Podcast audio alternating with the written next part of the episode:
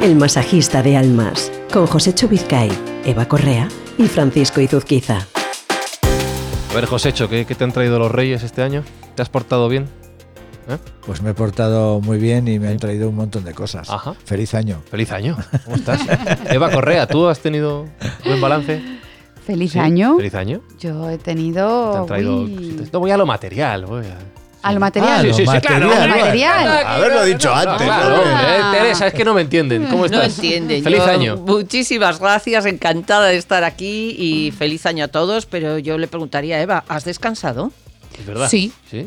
¿Sí? Sí. ¿Y vosotros, Josécho, Teresa? Sí. Mucho. Estoy con una paz. uf. Me Estamos- me cuesta hablar. He descansado y me he ¿Sí? cansado también, que me encanta. pero con, ¿eh? con otras cosas. Exacto. Con otras ideas, con otras actividades. Espi y yo hemos descansado también. Hemos Sí. tenido. Bueno, no. No. ¿Mucho no, karaoke? No lo cuento, no lo cuento. Eso quedará mejor en la esfera privada. Sube música porque me meto en un lío yo solo. Recuerdo que tenemos, mira, es un, habría sido, espero que lo hayáis comprado, que lo hayáis regalado, el libro del masajista de almas de José Vizcay como regalo de Reyes, regalo de Navidades, y si no, cualquier momento es bueno.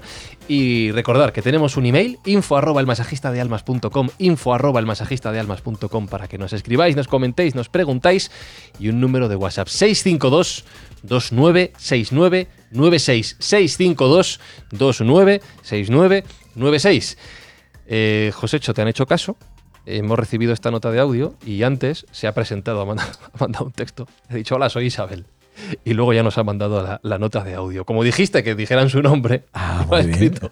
Y Muy lo bien. que nos pregunta es lo siguiente. Hola, buenos días. Eh, primero, felicitaros por vuestro programa, que lo suelo seguir. Y bueno, soy una empresaria que estoy con ganas un poco de que me orienten sobre cómo mantener ese ánimo cada día para crear cosas, para hacer nuevos proyectos, para mantener también ese, ese, mm, esa constante de tener eh, el empuje suficiente para cuando hay dificultades o cuando hay algún, pues mantener ese ánimo, mantenerlo más constantemente y que no, que no decaiga. Si ¿qué, ¿Qué herramientas puedo utilizar? Bueno, pues daros las gracias de antemano si me podéis ayudar un poco con esto. Pues muchas gracias, Isabel, por tu pregunta, por tu Sí, consulta. gracias, Isabel. Eh, fíjate, Teresa, que me venía a la cabeza escuchando esta, esta cuestión, un principio, que no, sé- no voy a ser capaz de decir bien la frase, es lo de nunca hagas promesas cuando estás muy contento y nunca tomes decisiones cuando estás muy enfadado. En- eh, ¿Hasta este punto influye en nuestro estado de ánimo esta frase es verdad o no? Muy sabio ese principio. M- Muchísimo, muchísimo, porque bueno, gracias primero a Isabel por, por colaborar, por compartir con nosotros sus, sus dudas, sus inquietudes. Eh, ahora que hablábamos ¿no? de tantos deseos y demás para este año, pues sin duda el, el averiguar ¿no? cuál es nuestro estado de ánimo eh, pueda ser un muy buen principio de año. Porque sin duda, mm, al hilo de lo que me preguntabas, el estado de ánimo es la- lo, que nos va a condicionar cualquiera de nuestras conductas, de nuestras decisiones y, probablemente gran parte de nuestros pensamientos. Entonces, eh, bueno, mm, tomar conciencia de ello sería un buen primer paso para empezar este año. Y antes de, de plantear este, de comenzar esta grabación, Josécho, eh, me decíais, conviene distinguir entre emociones y estados de ánimo, a lo que yo he puesto cara de pez. Digo, no sé a qué os referís, así que por favor explicádmelo. Para De que- trucha, para de que- barbo, de todos, carpa. de todos a la vez. Bueno, pues eh, mejor, mejor nuestra psicóloga, pero ya que me has hecho Sí. la pregunta a mí, hay una frase que a mí me encanta, dice, las personas tenemos emociones Ajá. y vivimos en estados de ánimo. ¿Qué significa? Pues que una emoción es un impacto, es algo que, que nos va a ocurrir y que eh, o bien viene determinada de fuera o bien eh, eh, la creamos nosotros mismos, pero que tiene unas consecuencias fisiológicas eh, que, que son inmediatas. Esto sucede, bueno, todos nos emocionamos, todos en algún momento nos hemos reído mm, y nos hemos alegrado muchísimo, todos en algún momento hemos sufrido, todos en algún momento hemos tenido miedo. Y, ¿y qué ocurre cuando esa emoción se queda en nuestra mente? ¿Qué, qué ocurre cuando esa emoción nos acompaña en el tiempo? Pues que produce estados de ánimo. Entonces, la emoción en el tiempo lo que hace es que vivamos en algún determinado estado de ánimo. En, en coaching y, y- y nosotros somos un programa de, de- de coaches, identificamos cuatro estados de ánimo básicos, que están basados en una corriente que se llama corriente ontológica eh, o corriente chilena. Y los cuatro estados de ánimo básicos son aceptación, ambición, resignación o resentimiento. Repite, aceptación. Aceptación, ambición, resignación y resentimiento. Pero entonces, ahora que lo pienso, claro, has dicho, en- entiendo, Teresa Josecho, por lo que me habéis contado, que emociones a corto plazo entonces, y estos estados de ánimo son más a largo, ¿no? Son una situación casi vital. Así es, la emoción se desvanece, es una respuesta a un estímulo, una reacción que se produce y, y no se mantiene en el tiempo. Si estoy enfadado, se me pasa. Exacto. Bien. Eh, tienes una reacción a una situación y tal. Otra cosa es que, digamos, vivas enfadado. Entonces, eso estaríamos ya hablando de un estado de ánimo. Vale, vale, vale. Fíjate que si pienso en estados de ánimo, si me hubieran preguntado cuáles crees que son, no habría dicho estos cuatro que has mencionado tú. En absoluto, no se me habría ocurrido. Me, me- me sorprende bastante. ¿Por Bueno. qué se hace esta clasificación? Hay muchos estados de ánimo, pero esta clasificación viene dada a- de la escuela ontológica de Rafael Echeverría, o Maturana y, y Rafael Flores. Entonces, eh, es por globalizarlo de alguna manera, ¿no? Porque por- efectivamente hay muchísimos estados de ánimo, pero por clasificarlos de una manera muy simple para que podamos eh, trabajar sobre ellos. eh, dedicaría, hablaríamos de dos estados que son, bueno, pues relativamente pacíficos, diríamos, si me permitís la palabra, y eh, que son la aceptación y la ambición, aquellos que nos, que, que nos ayudan a, a movernos a, a- a- y que no tienen ninguna toxicidad y luego seguramente Teresa nos aclarará más esto. Y luego aquellos que eh, podríamos considerar que son mm, más dañinos que son la resignación y el resentimiento ¿no? aquellos que nos eh, impiden avanzar de, de cualquier manera. Tanto la resignación como el resentimiento nos impiden avanzar. Y son tratables de acuerdo porque desde el coaching tratamos esos estados de ánimo. Cuando trabajamos con directivos, trabajamos con políticos, con actores, me da igual, eh, eh, identificamos estos estados de ánimo y, aquí tenemos una coach que ha trabajado mucho sobre ellos, como es Eva y Teresa también, desde el aspecto psicológico. Ella sabe que lo que, trabaja, lo que ayudamos es a sacar de esos estados de ánimo o bien a los individuos o bien a los equipos. Y te paso la palabra, Eva, porque necesito también que tú nos cuentes. Sí, yo, yo, mira, Eva, lo que podríamos hacer a lo mejor es intentar de- describir o definir cada uno de esos cuatro estados de ánimo. Bueno, yo viendo los términos me, me hago una idea. Por ejemplo, si yo digo que aceptación es que tenemos un estado de ánimo, un momento en el que todo está más o menos bien, ¿es correcto? Sí. ¿Sí? Estamos contentos Si, con lo que tenemos. si pudiésemos eh, poner en gráfico lo que es las, las dos, los dos eh, tal sería aceptación y ambición, carita sonriente, Ujú.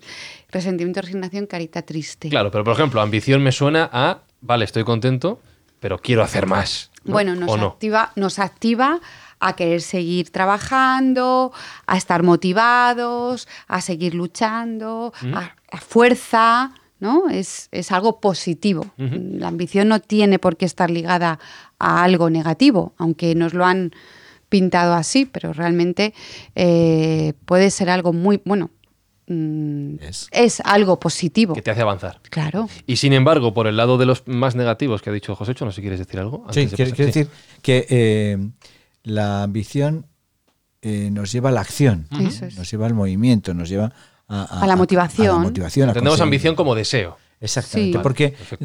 desgraciadamente eh, muchas veces cuando hablamos de ambición Mm. la gente le da esa connotación negativa, es que es muy ambicioso, no, no, no. Mm. Ambición lo hablamos desde la connotación positiva de conseguir las cosas, etcétera, etcétera. Claro, eh, al hilo de lo que decís, claro, la ambición estaría enfrentada, digamos, al de resignación, al estado de ánimo de resignación. O sea, una persona resignada nos encontramos a una persona desmotivada, inactiva, que ni siquiera sabe que puede hacer algo, de Es que un- puede un- cambiar las Claro. cosas. El estado de ánimo de la ambición es cuando ya, pues claro, estamos en términos de coaching, y cuando ya veo o decido que puedo ¿eh? Entrar es. en acción. Entonces, claro, están Y- enfrentados. Bueno. Y en el caso de la aceptación y el resentimiento sería parecido, es decir, una persona resentida es una persona que no acaba de aceptar ese conflicto ese, o eso, aquello que le ha generado ese resentimiento y se queda bloqueada en, ese, en esa situación y no sabe que tiene que pasar probablemente a la acción ¿eh? para salir de ahí, para sentirse mejor y, por supuesto, pasar luego a la ambición, que sería la acción. Voy a hacer una pregunta muy tonta, pero esto es una escala, es decir, tal y como lo habéis explicado, de peor a mejor sería resentimiento, resignación, aceptación y ambición? ¿O son cuatro estados intercambiables e interconectables entre ellos? Yo no sé si hay un peor o hay un mejor, ¿no? Realmente hay unos, unos eh, estados de ánimo que nos paralizan y hay unos estados de ánimo que nos motivan y nos llevan a la acción. Tanto, hombre, mm, fíjate, nosotros estamos hablando de coaching desde que empezamos ya hace muchos meses y lo que hacemos los coaches es identificar los estados de ánimo. Somos observadores de estados de ánimo en los demás. Somos observadores de estados de ánimo en los individuos, sean directivos o sean equipos. Y desde luego cuando entramos en las empresas y vemos que hay estados de ánimo de eh, resentimiento y de resignación en equipos, pues lo que hacemos es intentar cambiarlo, como decía Teresa, a estados más óptimos que lleven a la acción. Hombre, nuestro trabajo como coach es ser el espejo, ¿no? Hacemos de espejo de la persona, porque muchas veces eh, no somos conscientes de qué estado de ánimo nos encontramos y generamos además estados de, ánimo hacia otros. O sea, al final el estado de ánimo es un poco hasta contagioso. Sí, sí. Entonces, cuanto más tengamos la eh, tomamos conciencia de en qué estado de ánimo nos encontramos, seremos capaces de cambiarlo. En el caso de que sea un estado de ánimo no, no positivo o que nos está trayendo cosas no positivas. También hay que aceptar el estado de ánimo, en el que nos encontremos, eh, cuidado, que esto no está, en mi opinión. Yo creo que no, hay que, no hace falta tampoco. Quiero decir que, que si en un momento uno, se encuentra en un estado de ánimo de resentimiento, eh, donde cabe ¿no? la ira o cabe la rabia, ¿no? Eh, identificar de dónde viene, aceptarlo y, salir, de, él. Pero si no hacemos ese ejercicio, realmente lo que estamos haciendo es bloquear ese estado de ánimo. Nos va a costar, efectivamente. El trabajo de identificación viene por ahí, lo aceptación. Que, lo más positivo de todo esto es que somos capaces de salir, o sea, tenemos absoluta posibilidades de salir de cualquier estado de ánimo, empezando por, como decía Eva, primero pues darte cuenta y aceptarlo y ya a partir de ahí puedas pasar al hilo de lo que decías, la escala, ¿no?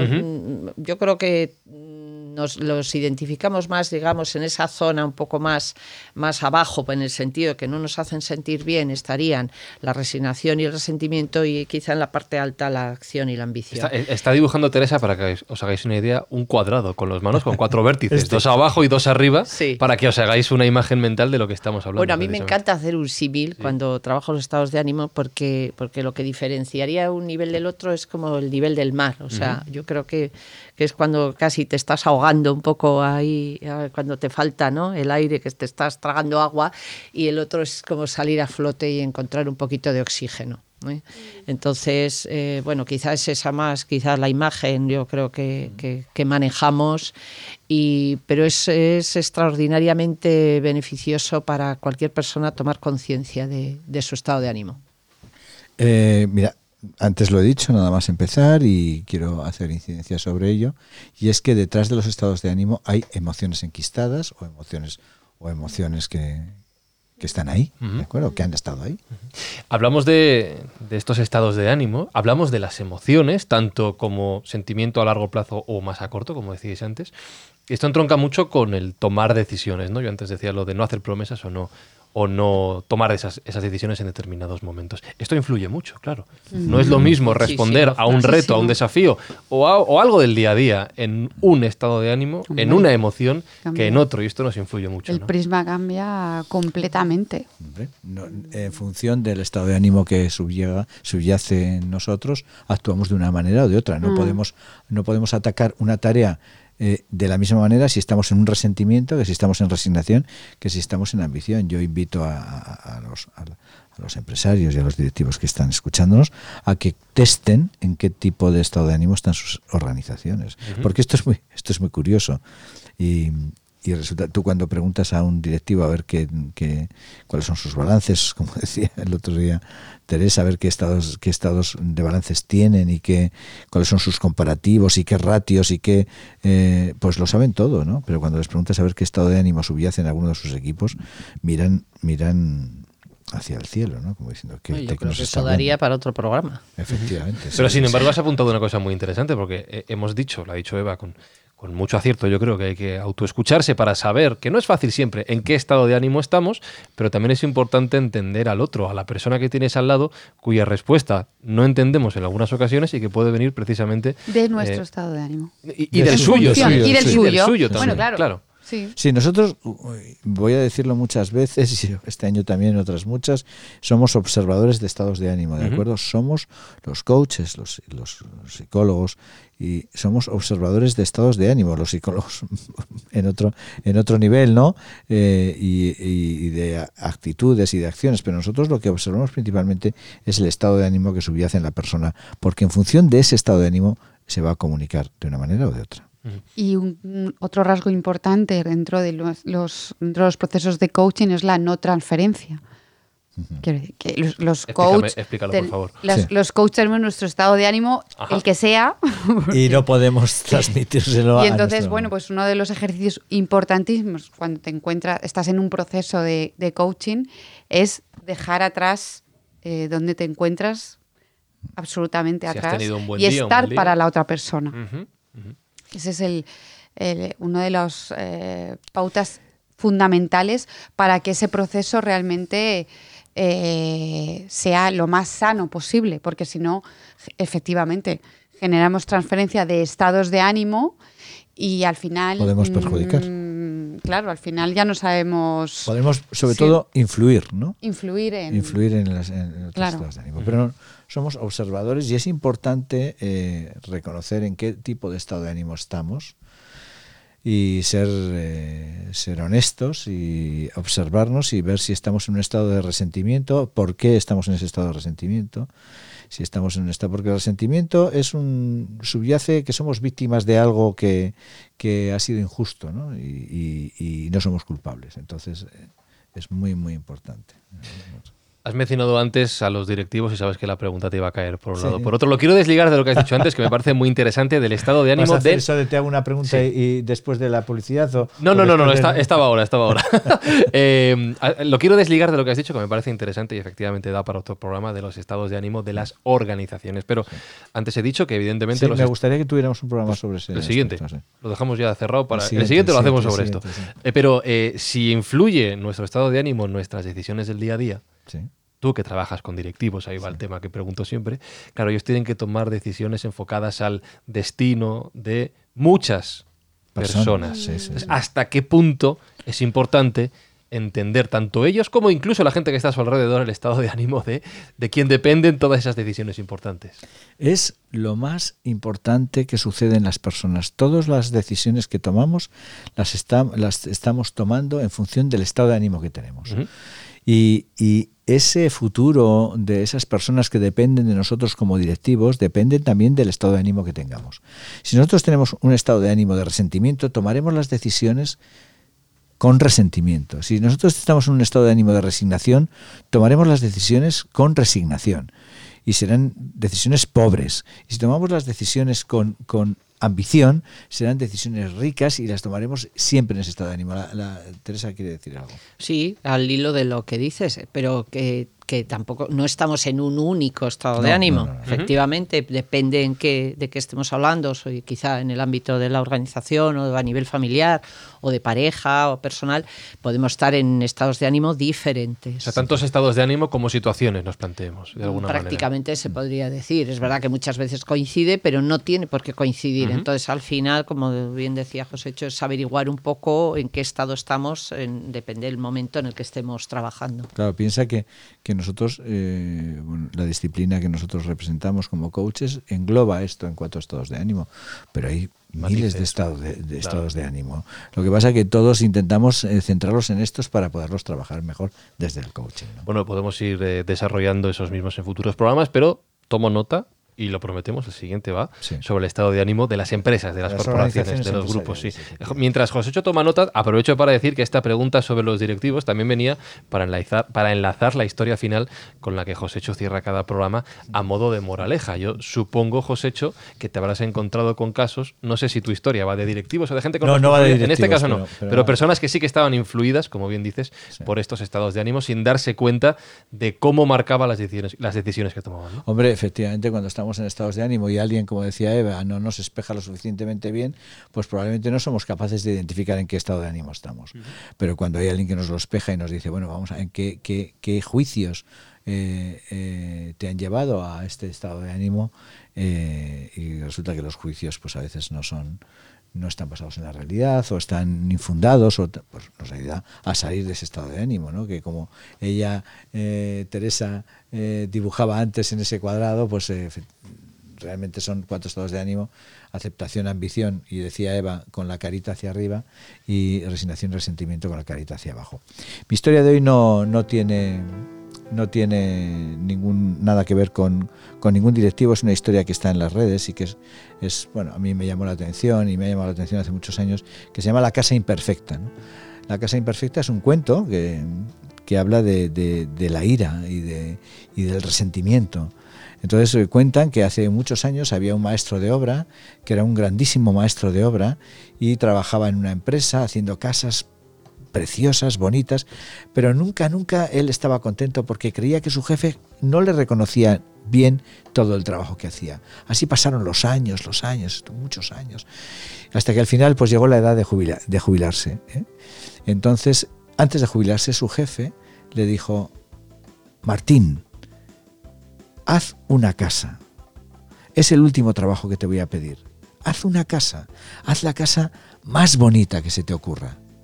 Entonces Martín pensó y dijo, este tío asqueroso que lleva toda la vida trabajando con él y nunca me ha dado lo que yo quería, pues, pues le voy a hacer la peor casa del mundo. Y entonces empezó a utilizar los peores, los peores eh, eh, materiales y empezó a hacerla sin, sin darle una base sólida y empezó y, y hizo una casa, francamente, hizo la peor casa que él había hecho nunca en toda su historia. Y cuando fue a su jefe y le dijo, aquí tienes la, casa que me has pedido, el jefe le miró y le dijo, espero que hayas hecho la mejor casa de tu vida, porque estas llaves que hoy me entregas son en reconocimiento a todos los años que has trabajado para mí, y a partir de ahora será para siempre tu casa.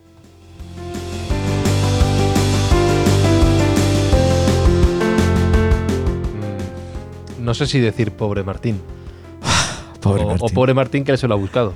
Pobre Martín, que hizo, se dejó llevar por su estado de ánimo, ¿no? que le había acompañado tantos años y no, no fue capaz de dilucidar que aquella casa iba a ser para él.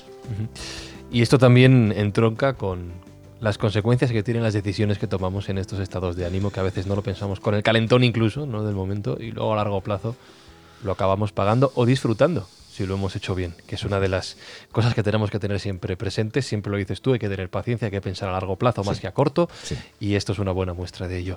Señores, hemos llegado al final de este primer episodio de 2020. Gracias a todos, gracias sobre todo, por supuesto, a Isabel, que nos ha propuesto el tema de hoy, y os recuerdo que como ella nos podéis enviar vuestros comentarios, vuestras sugerencias, vuestros temas, bien por WhatsApp al 652 29 6996, notita de audio y la recogemos 652 296996 o al correo electrónico info arroba elmasajistadealmas.com. Teresa, un placer una semana más. Igualmente, Fran, gracias. Muchísimas gracias, Eva. A ti, Fran. Alberto Espinosa los mandos, gracias. Un servidor Fran Izuzquiza, Josecho. Un placer volver a escucharnos. Pues el placer es mío. Espero que este año nuestros cosechers eh, hayan comprado muchos libros, los disfrutéis, El masajista de almas. Espero que este año sea un año de mucha paz, mucha felicidad y muchos éxitos para vosotros. Gracias, eh, Espi, gracias, Teresa, gracias, eh, Eva, y muchas gracias, Fran. Siempre es un placer trabajar con vosotros. Feliz semana para todos.